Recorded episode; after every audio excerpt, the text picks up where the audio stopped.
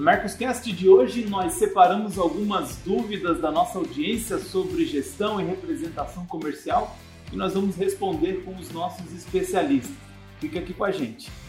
Começa agora Mercoscast, o programa dos representantes e gestores comerciais de sucesso. Uma iniciativa Mercos, o software que potencializa suas vendas.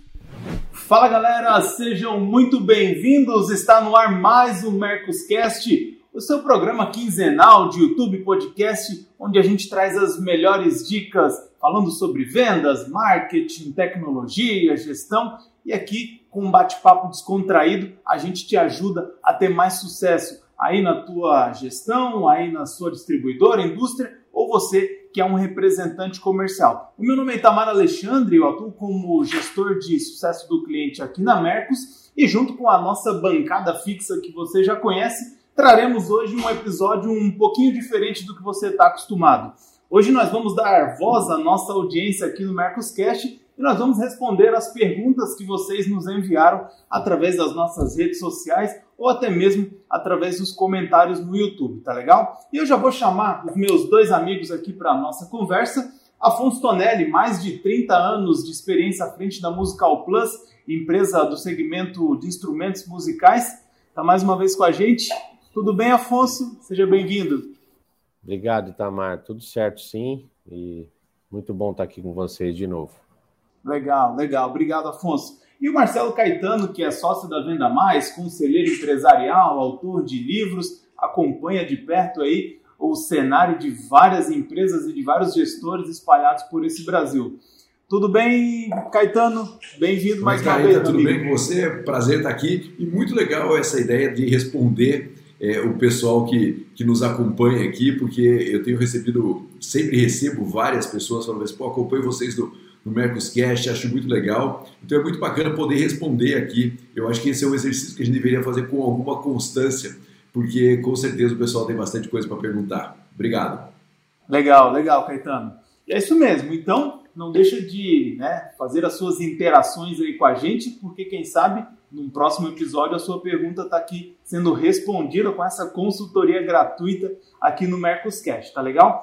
E antes da gente ir de fato para as perguntas, eu quero fazer um pedido rápido aí para você que ainda não é um inscrito no nosso canal, nós estamos em busca da marca de 20 mil inscritos no YouTube. Então, se você ainda não é inscrito, clique em inscreva-se e ative também o sininho das notificações, porque assim você não perde nenhum dos nossos conteúdos, tá legal? E se você já é um inscrito, deixa um gostei nesse vídeo, deixa o seu comentário, compartilha ele aí na sua rede, porque isso faz com que o vídeo se torne relevante para mais pessoas também, tá legal?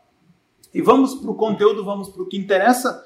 A primeira pergunta é falando um pouquinho sobre a gestão e sobre a expansão comercial dentro de uma indústria ou dentro de uma distribuidora. A primeira pergunta é, ele quer saber o seguinte: qual é a estratégia que eu posso utilizar para pulverizar os meus produtos no restante do país onde eu ainda não atendo. Ou seja, estou numa região, tenho um trabalho que é feito, digamos, a nível estadual e quero romper as fronteiras aí por onde eu posso começar. Olha, tem dois caminhos. Ontem eu estava numa empresa que, que faz a gestão de representantes comerciais com muita. Três caminhos, na verdade. Com muita eficiência e com muita maestria, sabe? Uma empresa que cresceu no último ano 50%, é, que está se aproximando aí do bilhão de faturamento. Então, assim, é crescimento forte em cima de crescimento de, de um volume bem importante. É, eles trabalham com um representante comercial exatamente para conseguir fazer essa expansão rápida. Então, a estratégia deles é buscar no mercado representantes que já tenham pastas é, é, correlatas em regiões que eles querem abrir, então eles estão tomando posse do mercado via representante comercial. Sem dúvida nenhuma, representante comercial é um caminho muito forte para uma indústria, pelo que eu estou entendendo, é uma indústria, para uma empresa ir para o mercado de uma maneira mais rápida é, porque esse cara já tem clientes na carteira, né? claro que você tem que escolher representantes com o perfil correto, mas ele já tem clientes na carteira, ele já atua no mercado, ou seja, é, e se ele tiver, se você fizer uma definição de perfil muito clara do representante comercial, é, ele já acelera o seu processo de entrada no mercado. Então, o primeiro passo, sem dúvida nenhuma, é usar o representante comercial, o canal representação comercial, de uma maneira estratégica e inteligente. Mas não, não adianta sair catando o representante de qualquer jeito no mercado, porque aí também não funciona, sabe? Aí a sua gestão vai ficar insuportavelmente pesada. É preciso definir o perfil do representante é, e aí ir para o mercado nessa expansão. Então, o primeiro caminho é esse. É fácil achar representante bom? Você acha um Afonso em qualquer lugar? Não acha. É difícil pra caramba. O cara tem a ilusão de que ele vai sair achando um representante bom e muitas vezes achando um representante bom sem uma estrutura para achar bons representantes, né? Larga um supervisor lá no campo e fala, vai lá e traz um representante, parece uma caça ao representante comercial. Não é assim que funciona. É preciso ter uma estrutura até para dar suporte, para trazer o representante, para entrevistar, para entender o perfil é, e para fazer isso acontecer. Então, para mim, o primeiro passo é, é representante comercial. O segundo passo é, um, é uma estrutura de inside sales, né? É, junto com um processo de, de, inbound marketing, ou seja, atrair clientes por marketing e fazer a venda no inside sales, que aí pode ser uma venda digital, pode ser uma venda é, por televendas, é, mas aí é um, um, processo que depende muito do marketing, de uma ação muito efetiva e muito eficiente de marketing para trazer os clientes para dentro. É possível fazer isso? Sim, é possível fazer, desde que você tenha uma inteligência de marketing e uma inteligência de inside sales muito, muito forte. É, isso, inside, todo mundo acha só televendas, não, inside com canal digital também, inside sales numa concepção mais ampla de inside sales. Mas aí você tem que ter uma estratégia de marketing é, muito, muito forte. É, eu sempre falo para as empresas tomar muito cuidado com essa expansão desordenada, né, cara? Eu sempre falo que o que mais quebra o representante comercial é ele querer ter uma região maior do que ele, do que ele consegue ter e uma empresa não é muito diferente. Você tem que tomar, tem que, tem que ir num processo de expansão é, de preferência meio concêntrico, porque senão você não vai ter supervisor para dar suporte para essa galera e aí você vai se complicar tendo gente espalhada pelo Brasil inteiro. Mas para mim, eu falei em três, é, coloquei canal digital junto com o Inside Sales, é, na verdade são essas duas opções para conseguir fazer esse crescimento. Show de bola, Caetano. E super importante comentar sobre essa questão de né, é, expandir de uma forma organizada e também buscar os parceiros corretos, ter uma, uma boa logística para esse crescimento também, né? Não adianta querer passar a atender o Brasil inteiro, que a gente fala que o Brasil é um continente, né? Sendo que você não tem ali as suas regras de frete, de logística, os custos muito bem definidos, né? E até mesmo uma questão de impostos e tabela de preço, né? Porque a gente vê que às vezes o mesmo produto é vendido com um preço é, para São Paulo e lá para o Nordeste ele já é vendido né, de uma forma totalmente diferente. Então, acho que também vale essa, essa atenção nessa estrutura, né? Com certeza. É, é, Tamara, estrutura é sempre super importante, senão você faz um crescimento, né, aquele voo de, de galinha, como tinha antigamente, né? Você dá uma crescida e daí você já, você já, já se perde e você volta a encolher. Agora eu vou falar uma coisa, Tamar, que eu aprendo demais, assim, agradeço sempre pelo aprendizado que eu tenho com esses grandes empresários aí que eu, que eu, que eu conheço pelo Brasil. Às vezes os caras dão louco mesmo e vão crescendo, sabe? Às vezes a gente quer crescer tudo muito organizadinho e também não cresce. Se pegar o Afonso aí, ele deve ter representado que meio que, que decide crescer, sabe? Eu decidi crescer. Eu decidi chegar no bilhão, eu decidi chegar nos 100 milhões, eu decidi chegar nos 10 milhões. E os caras dão louco e vão, sabe? Porque essa coisa que vai crescer quando tiver tudo organizadinho, eu sou super a favor disso. E essa é a minha filosofia, tanto que eu falei aqui, cuidado para não crescer meio louco mas aqui fazendo o papel do, do, advogado do diabo do que eu mesmo falei, cara, eu tenho que bate, dá o louco mesmo e vai para cima e arrebenta e dá certo. Aí quando você vai ver, o cara cresceu, o cara tem um faturamento importante, o cara atraiu novas empresas, sabe? Enfim, é, a gente também tem que ter um pouquinho de loucura. Empreendedor tem um pouco de loucura, com certeza. Um pouco de ousadia. E Afonso, é, conta pra gente aí como é que foi a expansão do teu negócio. Hoje você já atende né, várias cidades espalhadas aí pelo sul do Brasil. E conta pra gente como é que foi esse processo aí de começar a atender, você que tem a sede em Joinville, Santa Catarina, para expandir para as demais regiões. Na verdade, a gente meio que fez o que o Caetano está falando. A gente planejou, planejou o que a gente queria, mas a gente deu um louco aí. É no começo, nós não tínhamos nem condições de ter a estrutura que se criou, né, e que temos hoje, por diversos motivos, por uh, contratar gente, é complicadíssimo, é o que o Caetano falou, não, não tem material humano disponível, não é só a questão de você exigir qualidade ou não, mas o material humano disponível é difícil. Mas também tem a questão financeira, né? Eu acho que quando uma, uma empresa ou um representante resolve expandir muito a área, é o que o Caetano disse. Ele incorre no risco, principalmente falando de representante, mas até fazendo uma, uma analogia com, a, com a, uma indústria, ele incorre de não atender, né? Por aí, no caso da indústria, de faltar produto, né? Dele não ter estrutura logística, de a hora que ele resolve, faz, chega à venda, ele vai olhar custo de frete, comissão e o caramba, ele fala, puxa, para me entregar lá naquela região, eu estou pagando para vender. Durante um certo tempo, quem pode fazer isso é interessante para você ir para a vitrine da, daquele mercado. O que a gente fez aqui, na realidade, foi isso. Nós planejamos, obviamente, é, é, ter três estados, ampliar, avisar o mercado que você tinha a possibilidade de atender os três estados, mas o que acontece na prática é que você acaba pegando as representadas, e aconteceu comigo, todas meio em pedaços. O cara te dá um estado de uma representada, te dá um estado da outra representada, e aí você começa tendo que fazer, desculpe, tendo que fazer esse atendimento meio na louca, né? É, nós fizemos isso, foi a época que a gente é, chegou a ter mais de 20 representadas, foi a época que a gente criou a, a primeira feira.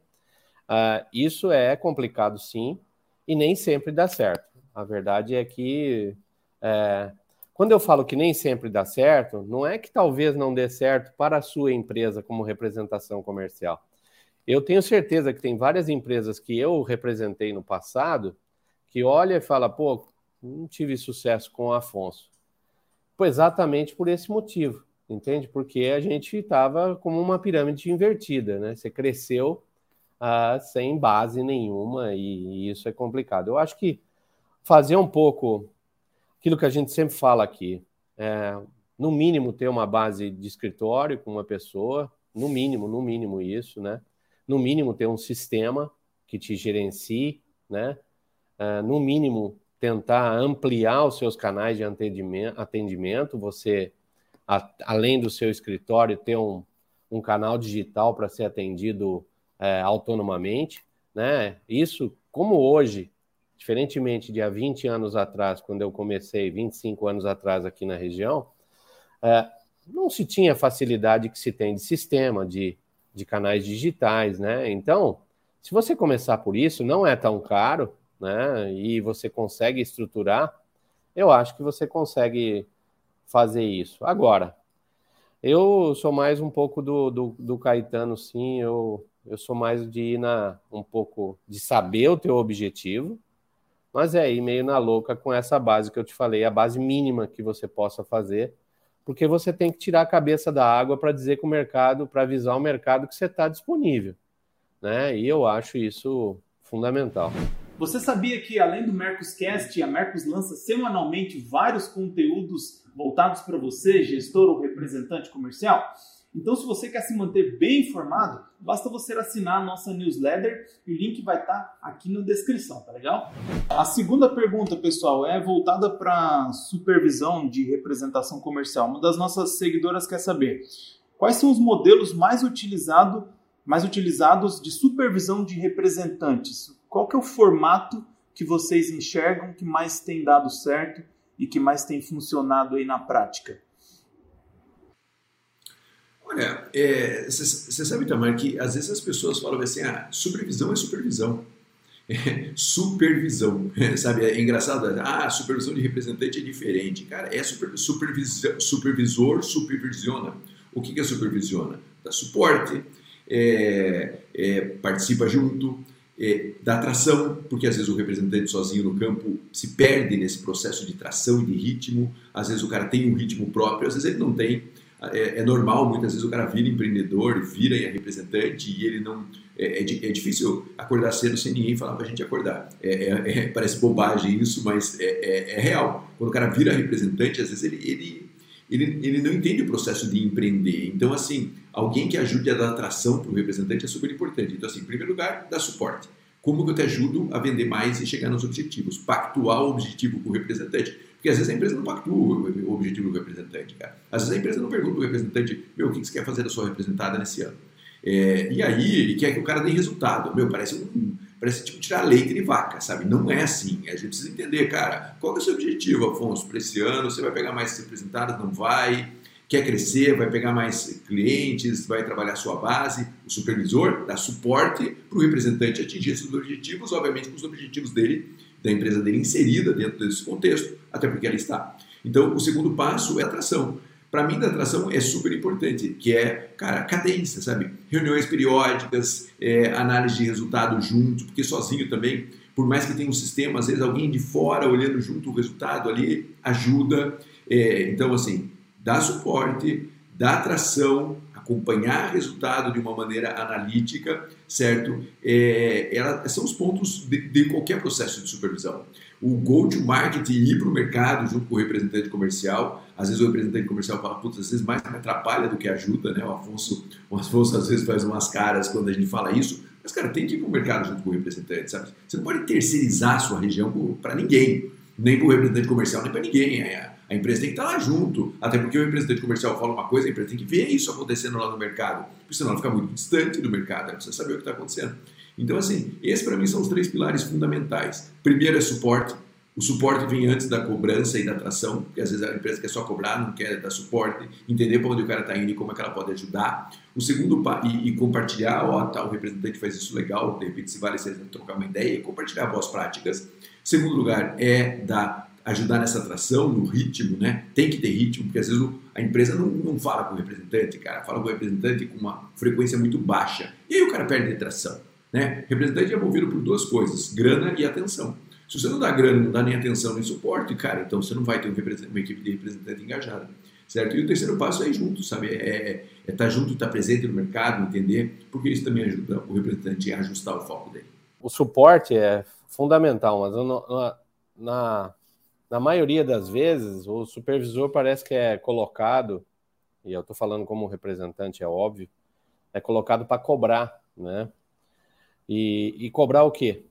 Se nós não fomos avisados do que, que é para ser cobrado, né? Ele tem o objetivo dele lá na empresa e nós temos o nosso aqui. Nós não conversamos sobre isso ainda e o cara cobra o dele lá, né? É isso que acontece na maioria das vezes. E eu, a principal, eu vejo como função, se tivesse que escrever o que é um supervisor para mim, uh, é dar o suporte que o gerente não consegue te dar. É isso. Então, o que, que o gerente me faz, o gestor? Ele fala, Afonso, a sua região essa aqui está mal coberta, esse produto está mal coberto, uh, você precisa positivar X clientes, ó, oh, eu preciso vender esse produto que está girando pouco. É, essa é a função do, do gestor. Ele, ele planeja a gestão dele lá. O supervisor nada mais é do que um braço do gerente mais perto da gente. Mas o cara parece que só, muitas vezes, é, só liga para você e fala: e aí? E essa semana? O que, você fez? O que, que você vai fazer? Cadê o pedido do fulano? Né, eu estou talvez sendo um pouco radical, mas a função do supervisor é super importante. Eu tenho supervisores em algumas empresas que, se não fosse por ele, até pelo distanciamento que o gestor tem da equipe toda, por uma equipe ser maior, ou pelo tamanho da corporação, o gerente se distancia um pouco, né? Ele fica com a, a, a, os, os 80, o, o que dá o 80% do faturamento dele, a regra de Pareto na mão dele, e muitas vezes é, nós estamos aqui na, na parte de baixo da tabela, mas nós precisamos de suporte. Então, o supervisor, para mim, uh, é o braço que o gerente não consegue, ou o gestor não consegue encontrar. É o cara, é o primeiro cara que eu ligo eu, daqui para lá para falar, ó, oh, tô precisando disso, que veja se você consegue para mim. Ele é um é um, um interventor, um intermediário para mim, junto a mim, do meu cliente para com a fábrica. e, consequentemente, com o gerente, um problema financeiro, um problema de, de estoque. Então, esse cara, para mim, é super importante. Eu sou super favorável a ter é, esse, essa função, essa, esse indivíduo no nosso negócio. Eu trabalho super bem com os supervisores que eu tenho. É, é óbvio que a gente tem é, críticas para alguns que, que acabam né, só cobrando é, o jeito que é feito, mas aí eu também acho que é um pouco culpa da, da gestão da própria empresa, entendeu? É mal orientado do que fazer e de que, que seria. Mas olha, supervisor é para a gente que, que tem a, a, rua como dia a dia, a gente que tem equipe, por exemplo, eu, minha equipe, fala muito com o supervisor. E muitas vezes o gerente é inacessível, né? Então, o supervisor é um braço da fábrica para conosco e para com o mercado e vice-versa. É um cara que eu tenho dentro da fábrica. Seria, é, para mim, é super importante isso. Esse ponto de contato forte, né? Bom, gente, é, vamos para a próxima pergunta.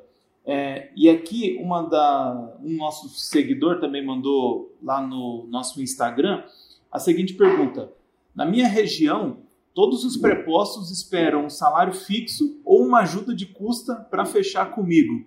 Vale a pena iniciar com esse custo para abrir a representação para prepostos?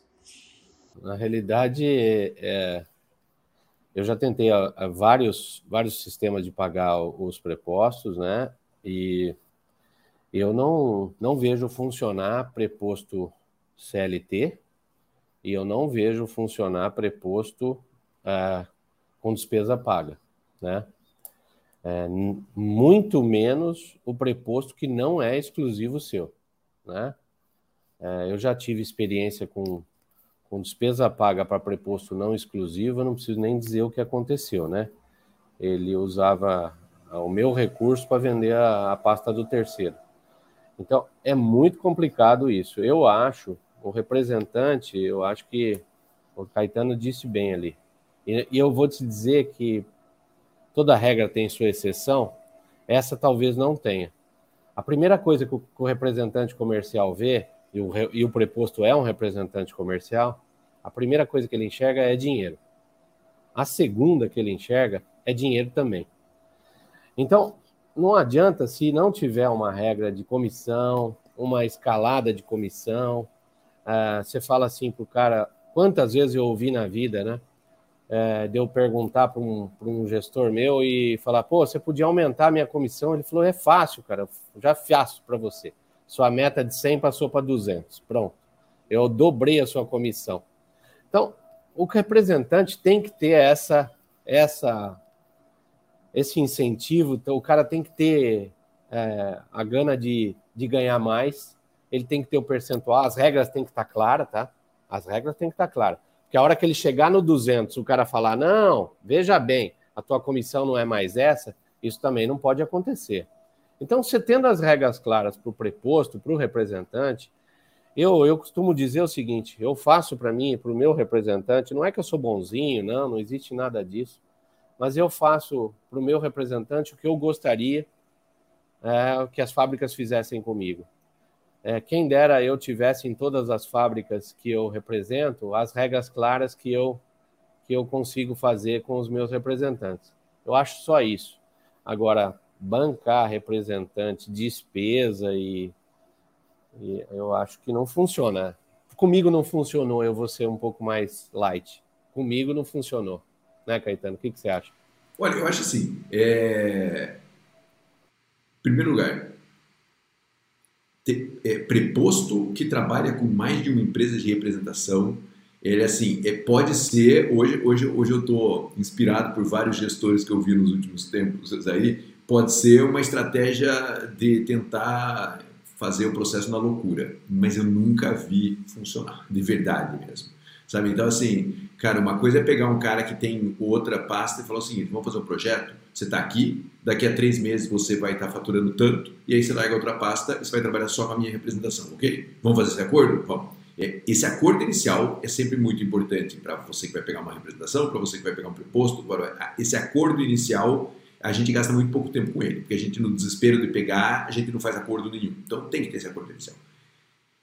Quanto a dar um suporte, uma ajuda de custo para o preposto, é, se, se a ajuda de custo for nortear o cara, por exemplo, para ele sair de uma outra representada e isso tiver uma curva começo, meio e fim, eu não sou tão contra assim, sabe? Eu acho que tudo é o acordo que a gente faz. Agora, tem que cumprir o acordo dos dois lados, né? Pô, se sentiu que o cara entrou, que o cara vai dar um gás, e ó, eu falar que você puder dar ajuda de custo para preposto, qualquer advogado que estiver ouvindo aqui vai falar, Caetano, você tá louco, você tá, você tá enlouquecido, não, não deixa publicar esse Mercos Não, não, tô falando a real. Tô falando a real, porque é, você tem que ter um pacto. Faça o seu pacto, cara, vai lá e, e faz acontecer. Agora não pode assim, ah, eu vou dar. Por exemplo, assim, dou ajuda de custo, mas não dou suporte, mas não faço tração, mas não vou para o mercado com o cara. Bicho, aí você está terceirizando o seu trabalho, mesmo como representante com o preposto, você está terceirizando para ajuda de custo. Porque tem cara que fala assim, ah, eu dou ajuda de custo. Parece que ele está entregando para Deus o negócio, sabe? Não pode ser assim, cara. Eu dou ajuda de custo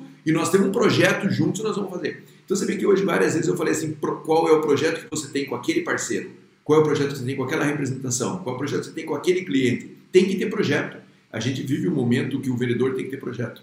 Se o vendedor não tiver projeto, é, o representante não tiver projeto, esses acordos não acontecerem, a coisa não anda. Então, assim, não acho tão ruim se o cara tiver múltiplas representadas, tem que ter uma curva de saída e tem que ser cumprida essa curva de saída. É, e você, assim, minha visão, quando você dá uma ajuda de custo, cara, é assim, é quase todo dia conversando, quase todo dia acompanhando para que se cumpra o projeto que vocês têm. Legal. O próprio Caetano já comentou aqui algumas vezes também do processo do preposto depois abrir a sua própria representação comercial e aí o representante se sente traído e aí se ele ajudou em, né, se ele fez ajuda de custo então aí que ele né, acha que o cara cresceu nas custas dele também, né? É isso, só completando isso com, eu talvez eu tenha é, não me esclarecido bem a pergunta, mas todos os meus representantes, quando entraram no meu negócio, a gente fez exatamente isso. Ó, nós vamos fazer um teste de de seis, de três meses, reavalia e final seis meses. Todos ficam seis meses. Durante esse tempo, ele recebe ajuda de custo, sim, praticamente de 100% do que ele gasta, porque geralmente chega, chega ou entra no meu negócio de uma cisão de outro negócio, ele entra sem caixa, e na representação comercial você precisa pôr o dinheiro na frente. Mas no meu, no meu negócio eu, eu instituí de que se em três meses ele não já não estiver ganhando alguma coisa, e em seis ele não se pagar, eu já é, a gente já para com a negociação, para com o negócio.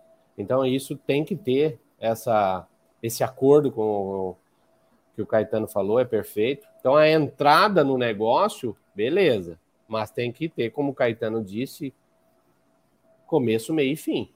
Porque senão, meu amigo, você não começa, você não consegue sair do cara entende? E ele não vai te pagar. Não tem isso, não, não se paga, né? É, e é complicado. Nada como um alinhamento de expectativa, né, gente?